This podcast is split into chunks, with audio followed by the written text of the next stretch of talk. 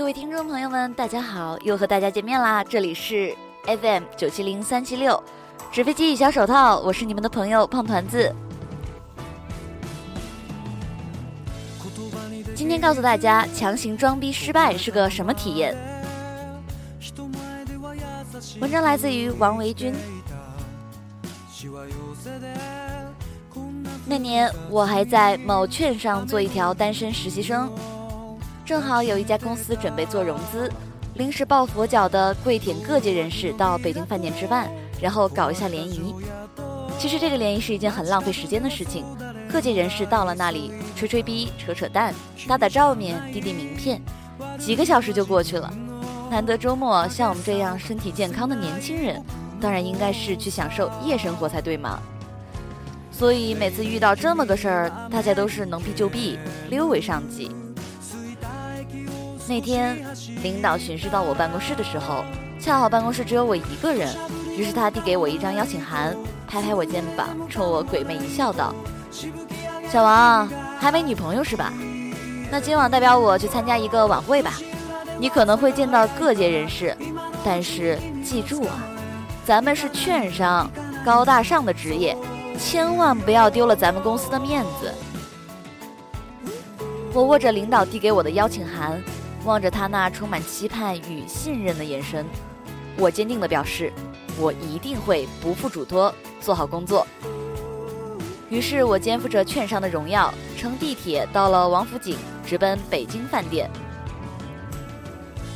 我发誓，这他妈是我这辈子去过的最豪华的饭店，具体细节就不描述了，毕竟我见识不够。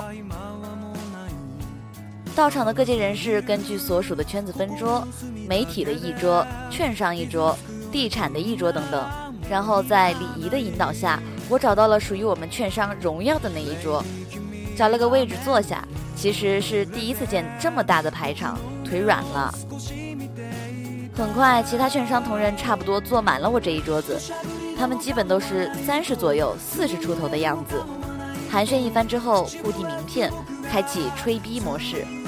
我开始没有上道，不知道怎么吹逼，就静静地坐在那里看他们装逼，然后吃吃吃，喝喝喝。旁边那个券商见我一言不发，就主动的和我说话，然后他递给我他的名片，我一看原来是某著名券商债务融资部的副总，当时我就吓尿了。我当时就是一条刚来两个月的臭单身实习生，根本没有印名片，眼看就要丢人现眼的时候，我脑海里回想起了我领导的声音：“咱们券商是高大上的职业，千万不要丢了咱们公司的面子。”于是我就说：“哎，真是抱歉啊，我的名片今天恰好发完了。”然后我就把我领导在公司的位置按上了我的名字，告诉了他。然后他居然说：“哎，久仰大名，幸会幸会。”好吧，幸会就幸会，我也久仰他大名。然后我俩就开始了互相吹逼，他夸我年轻有为，前程无量，我也回敬他老当益壮，不宜白首。于是熬到联谊结束的时候了，我们在门口分开的时候，这个副总问我有没有开车来，没有的话，他可以顺道送我回家。MB，老子连驾照都还没拿到呢，怎么可能开车来呢？